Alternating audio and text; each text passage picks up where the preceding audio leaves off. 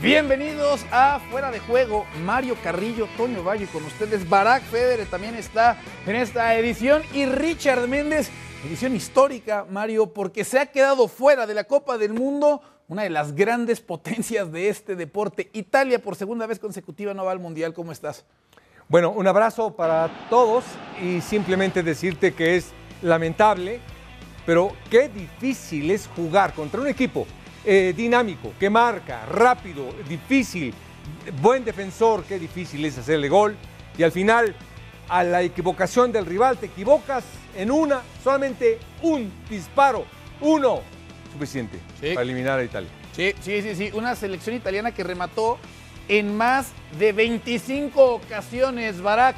No pudo concretar dos disparos a gol por parte de Macedonia del Norte y al minuto 92 se acabó la ilusión de los de Mancini. Tanto hablamos de Italia, Portugal, ¿no? Bueno, pues ni siquiera alcanzó Italia a llegar a esa instancia cuando vemos la sequía mundialista del conjunto que todavía dirige Mancini. Sí, ¿cómo estás, Toño? Saludos a Mario y a Richard. Y en realidad Macedonia en sus poquitos disparos no tuvo un solo, uno solo en todo el partido dentro del área. No todos fueron intentos fuera. Y y en realidad la selección italiana lo tenía todo a favor en el papel, ¿no? Eh, jugaba en casa, jugaba contra Macedonia del Norte, que entre todos los rivales, antes de enfrentar ese hipotético partido que nunca llegó contra Portugal, parecía, parecía el más asequible. Además, la gran figura de Macedonia, el más suspendido, ni siquiera tenía que tener que estar ahí eh, con el jugador talentoso, el Napoli, eh, causando problemas. parecía todo a modo pero claro, ocurre lo que pasa en el fútbol. Afortunadamente, ¿eh? porque sí podemos lamentar que no esté Italia, eh, como lamentamos que Italia hiciese un papel vergonzoso en el Mundial de 2010, donde como campeón del mundo quedó último de grupo, en un grupo donde estaba Nueva Zelanda, donde estaba Paraguay y donde realmente no había competencia, ¿no? Eh, la otra selección era Eslovaquia. En 2014 queda también eliminada porque Costa Rica queda por encima de ellos en la fase de grupos. A 2018 no va. Y ahora es una tristeza porque como campeón de Europa, siendo un gran equipo de fútbol y sin hacer hoy un mal partido, pero fallando un penal muy importante contra Suiza y todo en contra, pues eh, Italia queda fuera de la Copa del Mundo. Pero así como nos habla Barack Richard de antecedentes, ¿no? Por parte del conjunto italiano, que hay que irse bastante, bastante atrás en el tiempo, pero de acuerdo en el tema de la Copa del Mundo. Por otra parte, había antecedentes más recientes que decían que hace ocho meses fuiste campeón de Europa, que llegaste a ligar con Mancini 37 partidos sin conocer la derrota, no estableciendo marca para un técnico italiano. Es decir, ¿qué es Italia o quién es la selección italiana en estos momentos? Pues Toño, justamente ese es el, análisis real que hay que hacer de la situación de Italia. Ya Barack nos daba una pequeña radiografía, ¿no? El fracaso de la Copa del Mundo de Brasil, después eh, eh, viniendo precisamente lo que había sido también en Sudáfrica cuatro años antes y la ausencia en 2018. Bueno, si ahora se ausenta nuevamente en la Copa del Mundo, estamos hablando de cuatro procesos mundialistas, dos de ellos en los que clasificó que fueron desastrosos y los otros dos que no alcanzó a llegar. ¿Cómo explicar eso desde el punto de vista que hoy Italia es campeona de Europa? Bueno, eh, evidentemente el fútbol italiano no viene atravesando su mejor momento, pero no de ahora, sino de hace mucho. Y quizá un torneo como la Eurocopa de Naciones, al ser un torneo corto, un torneo donde necesitas eh, como requerimiento imponerte en alrededor de 7, 8 partidos como para poder ser campeón, que es lo que termina sucediendo con Italia, pues lo puedes ver a eso como el hecho aislado y no como ver un hecho aislado la eliminación por segunda vez. No, es que hay una, una línea descendente a nivel de la selección de Italia. También hubo una línea descendente en lo que fue el nivel del fútbol italiano y de la muestra pues nos podemos remitir en lo que ha sido, eh, cuál ha sido el papel de los clubes italianos, por ejemplo, en la Liga de Campeones de Europa. Entonces estamos ante un escenario donde si bien la historia sigue reconociendo la Italia, el haber sido una selección que alzó cuatro veces el título de la Copa del Mundo, también es cierto decir que el presente del fútbol italiano desde hace varios años anda mal y que quizá ese título que lograron en la reciente Eurocopa de Naciones, pues se deba más a un hecho aislado, un hecho de una concentración donde logró trabajar bien Mancini, donde el proyecto funcionaba, pero que hoy Italia no la podemos separar su eliminación de errores puntuales, como los penales fallados por Jorginho, por ejemplo, como el error mm, a la hora de retroceder en el partido de hoy frente a Macedonia del Norte. No, Italia, por jugadores, por, por historia, por eh, estructura de su campeonato, por estructura de Federación Italiana, uno espera que no tenga que estar yendo un repechaje lo que estamos viendo es una Italia que va fracaso tras fracaso a nivel de selección, salvo el hecho de haber ganado la última edición de la Eurocopa de Naciones, pero sin duda alguna hay que ver qué tan alto está realmente hoy el fútbol italiano. Creo que por ahí debería partir el debate. Sí, sí, sí, sí, de acuerdo. Un debate que uno hubiera pensado se iba a empezar a dar pues hace cuatro años cuando también se quedaron fuera de la última Copa del Mundo. Mario, para un mundial, ¿qué significa que una vez más no esté presente Italia? Es muy doloroso, es muy doloroso, es una pena muy grande y muy grave. Muy grave porque al margen de lo que menciona muy bien Richard, eh, siempre el fútbol italiano ha estado a la vanguardia, siempre ha tenido equipos estandartes, siempre ha tenido equipos eh, muy buenos, equilibrados, pero eh, yo lo único que creo es cómo es posible tanta consistencia de este entrenador que acabas de mencionar, tantos partidos eh, sin perder. ¿Cómo es posible que no puedan llegar al arco con claridad? Hoy las jugadas que Berardi falló, recibió muy bien de espaldas, a lo mejor estaba de frente, pero en verdad, ¿cuántas jugadas claras falló? Es decir, al margen de la contundencia, yo veo Insigne, lo veo muy lejos, de extremo izquierdo, pero muy lejos. Eh, veo eh, eh, Velotti, solo, solo el centro delantero. Por la derecha, Berardi fue el que más llegó, el que más propuso. los volantes, ok, Berratti, Jorginho, sensacional, Varela. ¿Quién pisó el área? ¿Cuántos pisaban el área? Esto es de sistema. Yo le doy, yo le doy una gran responsabilidad al margen de fútbol pero se tiene que ir porque Chiellini dice, ojalá que se pueda mantener Mancini al frente de esta selección al finalizar el partido, Mario. Se tiene que, ir después de otra vez de tener un título como la Euro hace apenas unos meses. Yo lo único que te puedo decir es que esto es de Mancini. Toda esta, todo lo invicto de Italia fue de Mancini, pero esta debacle es de Mancini también. Tienen que ver eso. Eh, Italia es mucho más. El entrenador italiano debe de ser, hombre, el entrenador mundial tiene que ser temerario eh, arriesgado, generoso, creativo.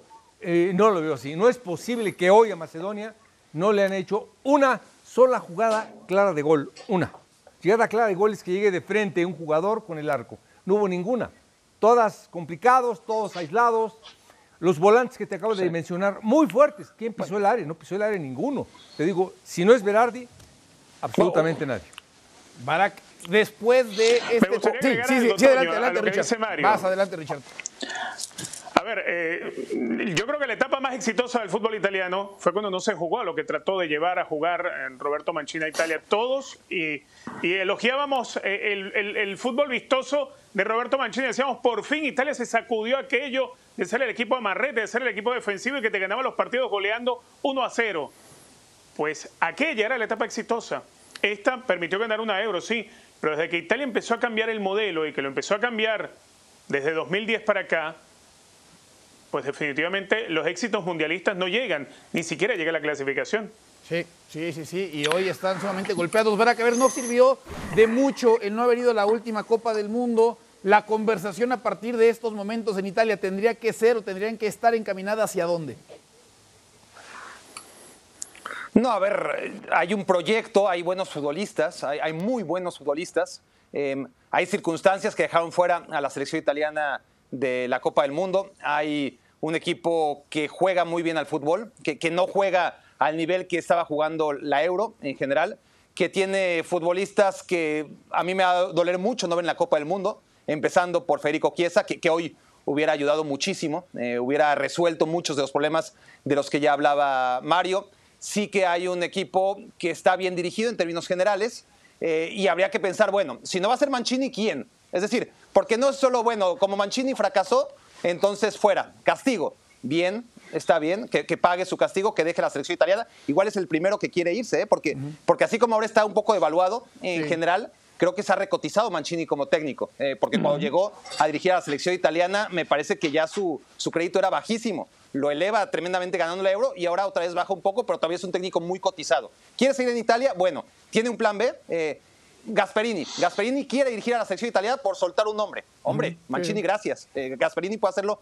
mucho mejor. Pero si no tienes un tipo de la calidad, de la trayectoria eh, y, del fútbol que tiene Gasperini, pues me parece que, no va por ahí. Va por quién sería el hipotético reemplazo de Mancini. Y yo creo que hay jugadores jóvenes, hay, jugadores que uno podría pensar eh, podrían tomar en cualquier momento la estafeta, como Locatelli, como Pellegrini, como Scamaca, centro delantero buenísimo, Sí, sí, sí. como el propio Federico Chiesa. Hay muchos muy buenos jugadores en esta selección italiana. Bastoni, que hoy, bueno, ho- hoy hay un, un- un saque de portería, Bastoni no logra rechazarlo, se queda un poco en medio Jorginho, Florenzi no reacciona a tiempo, disparan de fuera del área, no reacciona a tiempo Donnarumma y se acabó, se acabó, pero no por una jugada en particular, más el penal de Jorginho, más todo lo no profundo que fue Italia, más la falla de, de- de Berardi, ¿no? Porque Berardi falla muchas, pero tiene una muy clara, porque es, eh, claro, Mario dice, es que Italia no tuvo ni una.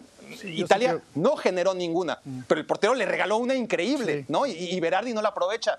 Eh, son muchas cosas que pasan que tampoco nos pueden hacer pensar Mancini es el culpable, ¿no? Eh, ocurren muchas cosas durante este proceso. Hay mejores técnicos que Mancini, pero también hay muchos peores. A ver, eso por parte de Italia, ¿no? Que no hace la tarea. Nos esperábamos un enfrentamiento con Portugal en la instancia final y Portugal sí va a estar presente. Revisemos entonces lo ocurrido con el conjunto lusitano que enfrentó nada más y nada menos que a los turcos. Le puso emoción, hubo sufrimiento, pero a final de cuentas termina consiguiendo la victoria y estará presente entonces en la búsqueda de ese boleto a la Copa del Mundo de Qatar 2022. No necesariamente un partido donde Ronaldo terminara siendo un elemento muy determinante, Richard, pero lo importante era avanzar y eso sí lo hace el equipo de Santos. Sí, apoyado en otros nombres, ¿no? En el trabajo, por ejemplo, de, de lo que es capaz de hacer y ofrecer Diogo Jota, por ejemplo. Quizá Cristiano Ronaldo hoy su labor era más de arrastrar marca, de abrir espacio. Se sabía que sobre él iba a haber exigente marca. Me queda a deber el partido que hace Bruno Fernández. Hay que recordar también, hay, hay un momento clave en el partido, aquel penal que desaprovecha Burak Yilmaz quizás sin haberlo buscado realmente Turquía, pero pudo haberle complicado también la clasificación a Portugal, de haber metido ese penal, probablemente el resultado del partido hubiese tenido que llegar a la larga o hasta los penales, y ahí ha podido cambiar la historia. Yo creo que también eh, Portugal ahí contó con un poco de suerte, aunque en realidad, por lo que mostró en la cancha, no merecía quedarse fuera Portugal. Portugal sí generó, Portugal no solamente que tuvo el, balón y que fue a arrinconar a los rivales. Hacer la tarea Portugal, Mario. En estas instancias da la impresión que lo importante es pues, avanzar a la siguiente ronda. ¿no? Obviamente jugando bien es lo ideal, pero lo primordial es seguir con vida. Al margen de jugar bien o no, nada más te iba a decir. Estaba Bruno Fernández, Sí. estaba Bernardo Silva de volantes. ¿sí? El volante defensivo era Moutinho. Nada más, con esos tres volantes llegaban al área, llegaban una, otra. Eh, Cristiano sí se movía perfectamente bien, pero eh, Diego Jota, llegaban al área, eh, espantaban a alguien. Hoy se les amontonaban los jugadores italianos a, los, a Italia, perdón, y no supieron cómo llegar. A eso me refiero. Eso tiene que ver mucho, mucho el entrenador. Buenos jugadores, ve los volantes. eh, de defensa central fue un volante defensivo. Hoy con Portugal, es decir, fueron a proponer y lo lograron. Eh, la verdad que tienen que haberle hecho muchos más goles, pero merecido. Ahí va Portugal. Hablemos de Gareth Bale, Barack, brevemente, porque no estaba listo para jugar el fin de semana en el clásico del fútbol español y sí está listo para jugar con la selección de Gales. Y no solamente eso, termina haciendo dos muy buenas anotaciones para mantener a Gales con esperanzas de estar en la Copa del Mundo. Sí, sí, sí. sa- Sabíamos que si Gales tenía oportunidad de meterse a la antesala del Mundial, era con base a Gareth Bale. Eh, Austria es un equipo un poquito pecho frío también, hay, hay- hay que decirlo. Eh, se aprovecha Gareth Bale de su calidad que es suprema, ¿no? sobre todo en este contexto. En Gales, Austria, eh, come aparte, tenga la edad que tenga, eh, esté en el momento que esté, lleve haciendo nada más allá de, de lo que sabemos que, le gusta mucho hacer fuera del campo, del campo de fútbol en los últimos tres años. Y, bueno, ya, ya se venía rumorando, ¿no? Ya, ya se venía rumorando que estaba entrenando muy bien Gareth Bale eh, últimamente y no necesariamente enfocado en, en el Real Madrid. Eh, es un jugador superlativo y bueno, vamos a ver, Gales está a 90 minutos de llegar por fin a la Copa del Mundo y, y será un buen premio a la trayectoria de un jugador muy discutido pero que no hay duda es uno de los grandes futbolistas de los últimos 10 años. ¿no? Sí, vistiendo la camiseta de Gales además es completamente determinante. Eso en el tema entonces europeo, así quedan los playoffs de la UEFA, no aplazado lo de Ucrania y obviamente el, rival al que va a enfrentar el conjunto también de Gales, pero Suecia en tiempo extra termina derrotando a República Checa. Eso entonces en el playoff de los equipos del viejo continente. Diego con la, de la misma manera que cada uno de los integrantes de este plantel. Tenemos nueve puntos por delante que, pueden significar la, la, clasificación a Qatar. No hay otra cosa que distraiga mi atención que, que no sea el partido de mañana. ¿no? Y la localidad se hace pesar este, jugando bien al fútbol, practicar de la misma manera de local que de visitante, jugando bien al fútbol y ganar, y siendo superior al rival. Me gustaría verlo repleto de gente este, de México alentando a su selección, por nuestro lado hacer este, nuestra labor, de manejar es lo que está a mi alcance y lo que no está a mi alcance no lo puedo manejar, así que lo que me queda es trabajar con el equipo y tratar de ganar. Recibimos con muy buenos ojos a futbolistas que están eh, en su esplendor eh, a nivel futbolístico y en su esplendor a, a nivel anímico. Si nosotros logramos un triunfo mañana casi nos acercaría a una Copa del Mundo. Es el partido más importante en lo que va de, de su gestión, el partido más importante que va a enfrentar. Y probablemente sí. Un duelo con mucha presión, con mucha tensión, el que se va a celebrar en poco más de dos horas en la capital mexicana, ¿no? En el Estadio Azteca, Estados Unidos, visita a la selección mexicana, contactos del Coloso de Santa Úrsula, Ricardo Puch. Te pregunto, ¿qué equipo llega con más presión al duelo de esta noche?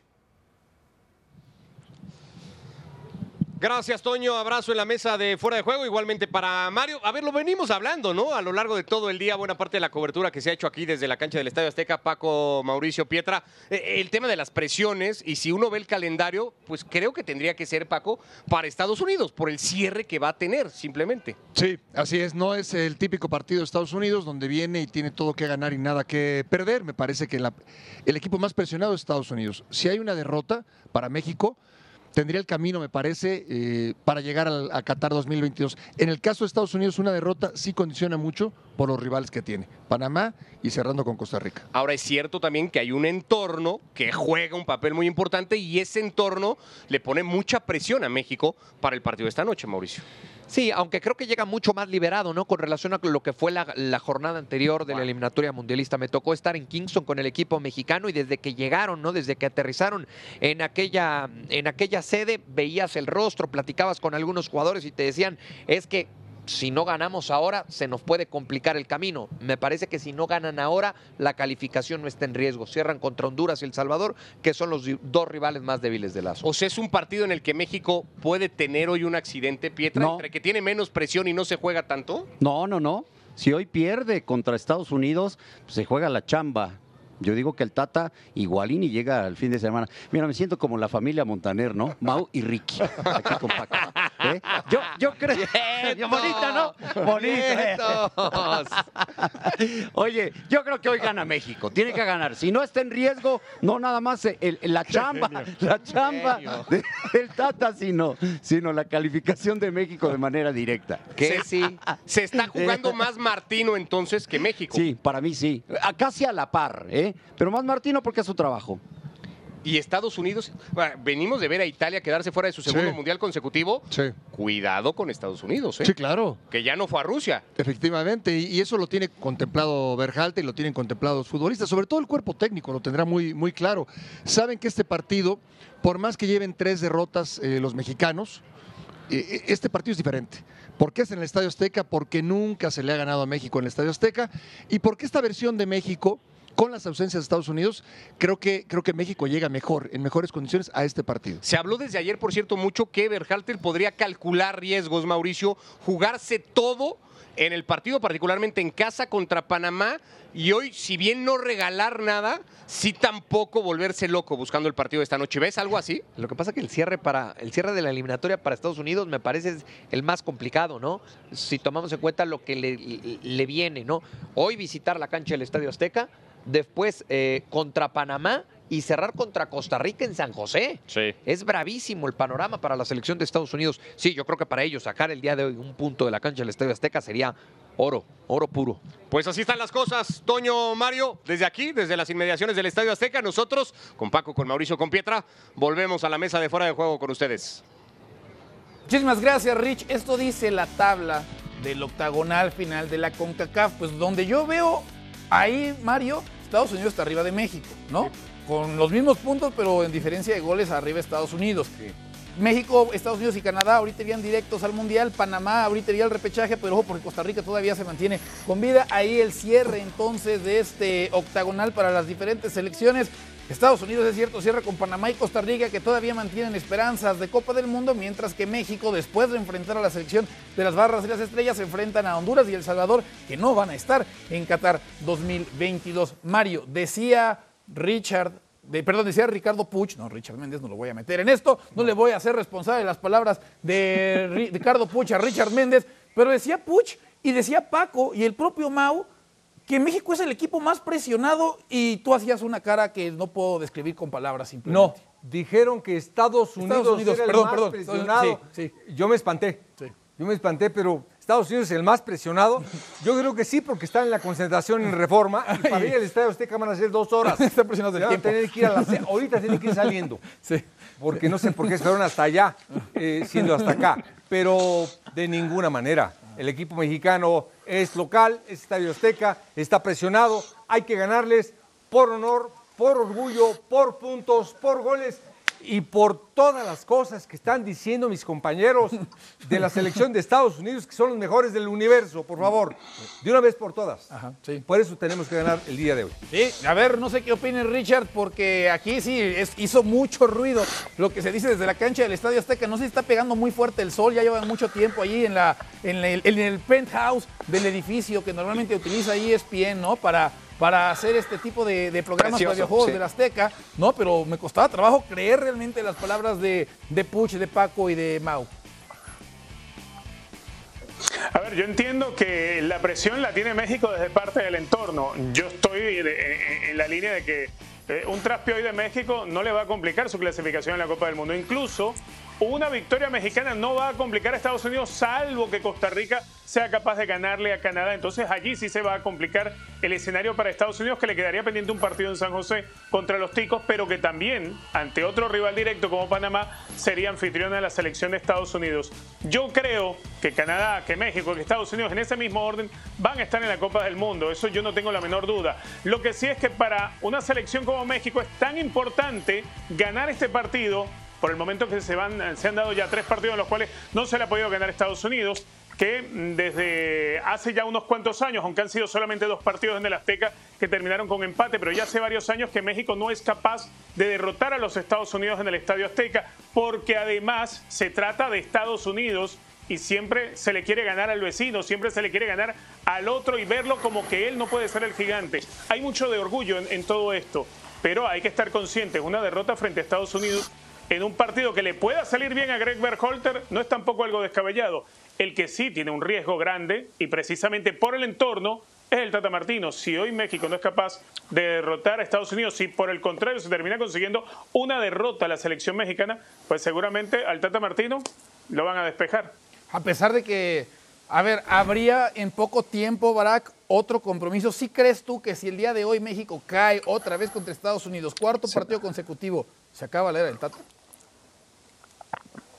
Sí, creo que sí. Eh, y, y por eso la silla de, de la selección mexicana probablemente sea la más complicada del mundo. ¿eh? Eh, Porque en otro contexto, en otro contexto, técnicos con mucha presión saben que si clasifican al Mundial estarán en la Copa del Mundo. ¿no? Yo, yo me imagino eh, a, a Alemania, por ejemplo, teniendo que jugar el repechaje, Alemania que siempre está en el Mundial y de, de manera directa. Y aunque Holanda les gane cuatro veces seguidas, y Holanda es el, ¿no? el Países Bajos, el rival tradicional de Alemania, pues tampoco habría tanto drama, ¿no? Bueno, Países Bajos es un buen equipo, quedó primer lugar de grupo, Alemania se va al repechaje, Alemania gana el repechaje y no pasa nada. Eh, en México no pasa eso. En México tenemos este clima, eh, este entorno, este escenario alrededor, en el que sin ser un partido a vida o muerte, no lo es, para México no lo es, no es un partido a vida o muerte, porque aún perdiéndolo, tiene dos partidos contra dos equipos eliminados, a los que debería de ganarle. Seguramente sería muy, muy, pero muy sorpresivo que México no pudiese sacar los puntos necesarios contra Honduras, contra El Salvador, sobre todo en el contexto en el que están Honduras y El Salvador, ¿no? Eh, para México no es de vida o muerte, para Estados Unidos sí lo es. Y, y yo entiendo que Mario, eh, que, Mario se puede escandalizar como se escandaliza de que un Barça Real Madrid eh, en cualquier contexto pues es lo más importante del mundo porque son clásicos y entiendo lo que dice Mario. Eh, Esa, visión eh, la, entiendo y hasta la comparto. Pero yo que soy un tipo mucho más práctico, ¿no? Así como pienso, porque está claro que, que el Barcelona, aún ganándole 4-0 al Real Madrid, ni va a ganar la liga, ni, ni va a evitar que el Real Madrid sea campeón de liga. Eh, la selección mexicana ganándole a la selección de Estados Unidos se quitará un peso de encima, pero si pierde, para efectos prácticos, va a pasar a la Copa del Mundo de todas formas, ¿no? Entonces, por eso sí entiendo mis compañeros en el Estadio Azteca, Mario, amigos, que dicen que Estados Unidos está más presionado porque Estados Unidos está mucho más cerca de quedarse fuera del Mundial que México.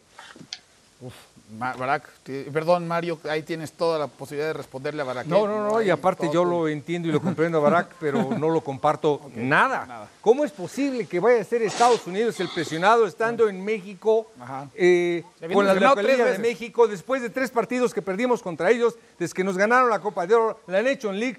¿Van a estar presionados más ellos que nosotros? Perdóname.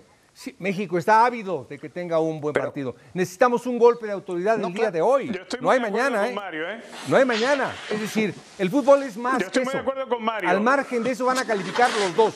Va a calificar Estados Unidos y va a calificar México. Pero hoy no puedes perder con Estados Claro. Unidos, ni mucho menos ser ellos Sí, los, más presionados. presionados. Sí, sí, sí. A ver, Richard, quería decir algo. Yo estoy muy de acuerdo con Mario, porque la presión de Estados Unidos no está hoy en el Azteca. Estados Unidos no está presionado hoy por jugar con México, no está presionado por perder con México. Eh, hay dos cosas. Estados Unidos pierde hoy con México y mañana nadie habla de eso en los diarios. Mañana nadie habla de eso en Estados Unidos en las redes sociales. No hay un descalabro ni para Berholter, ni, ni van a señalar culpables de la derrota ante México que pusiera en riesgo la clasificación al Mundial. El verdadero riesgo que tiene Estados Unidos se juega en Costa Rica, se juega en San José, Costa Rica, Canadá. Si Costa Rica le gana a Canadá y eso se combina con una derrota esta noche en el Azteca para la selección de Greg Berhalter, entonces ahí sí va a tener problemas Estados Unidos. Que igualmente, viendo la mitad del vaso medio lleno y poniéndome del lado estadounidense, hay que recordar que Estados Unidos juega contra los dos rivales directos, en San José contra Costa Rica y contra Panamá en casa. Y no necesariamente haya que hacer un drama por pensar de que Estados Unidos vaya a caer con Panamá y con Costa Rica. Yo no lo veo tan fácil. Barak, ¿cómo imaginas Yo, yo- yo creo que Sí. aquí estamos hablando de presión externa, Ok. de, de- de- de presión externa rápido, eh, Sí, sí, sí. antes de- del partido ya cancha, que, que- que por supuesto es mucho más importante. La presión externa siempre va a ser mayor para México, eso es evidente. Yo insisto en que la presión de no perder este partido para efectos prácticos por el calendario que le queda a uno y a otro después Pero del se puede sacar de contexto, o sea, puedes aislar esa situación, Barak. O sea, ¿crees que en una se puede poner en un vacío, no, ese tema y entonces concentrémonos meramente en el tema numérico, no, y hablemos solamente de la tabla y de las matemáticas y la emoción, no, y, y- y la motivación y la actualidad. No, es que ¿no? y los el, grupo, últimos el grupo de jugadores se va a poner la presión. El grupo de, ju- el grupo de jugadores se va a poner la presión in- independientemente de lo que digamos en la tele, de lo que sigue en, el Twitter o en, o en los medios de comunicación. El grupo de jugadores, aquí en este caso Estados Unidos, más allá de que va a haber mucho menos ruido por este resultado, que en el grupo de México saben que este partido no se puede perder. No se puede perder porque les va a complicar mucho la Copa del Mundo. Ahora, la presión, eso está claro, ¿no? Histórica que tiene México para mantenerse como el equipo más importante, por lo menos en el Estadio Azteca. Por lo menos ya se no lo hizo contra otros rivales, contra Estados Unidos, seguir marcando diferencias. Y por lo menos ahora mismo que Estados Unidos tiene seis bajas, seis bajas que yo te diría de esas seis, seguramente los seis eh, eh, son de los diez mejores jugadores de la selección de Estados Unidos, pues sí, ahí estamos hablando que, que México tiene más presión porque, porque México tiene que ganar, porque está autoimponiéndose esa necesidad de ganar. No porque estos Total. tres puntos sean la diferencia entre ir al Mundial o no. A mí me da la Exacto. que hoy, si México consigue la victoria, habrá más una sensación de alivio que de alegría, ¿no? Y justamente eso me parece que te hace o te deja bastante claro el tema de la presión. Estamos a un minuto de irnos, Mario. ¿Cómo imaginas el partido? Eh, ganarlo, ganarlo México lo gana, va a ser bien complicado, muy difícil. Ya vimos lo de Macedonia, ya vimos lo de Italia, eh, nos puede pasar, no es tan fácil hacerle goles a equipos que vienen así, pero al final de cuentas creo que México lo gana. Barak, ¿por dónde lo ves? Richard, ¿por dónde lo ves? Cerrado, muy cerrado, lo, lo gana México y seguramente por un gol de diferencia, un 1-0, creo que es el escenario más normal. Richard. Partido muy cerrado. Si se repite lo de Cincinnati, va a ser un baño para México. Creo que el Tata Martino tiene que asumir el partido con muchísima seriedad. Yo igual creo que México debe ganar. Creo que lo va a ganar México. Si no vemos demasiados goles y me parece que tampoco vemos demasiadas emociones en este compromiso, lo estaremos platicando el día de mañana, llegando a la parte final de esta edición de Fuera de Juego. Mario, muchísimas gracias. Gracias a Richard Méndez, gracias a Barack Feber. Ya lo saben, el mejor análisis mañana en la mesa de Fuera de Juego de todo lo que nos deje la jornada de la fecha FIFA. Gracias, que pase muy buenas noches.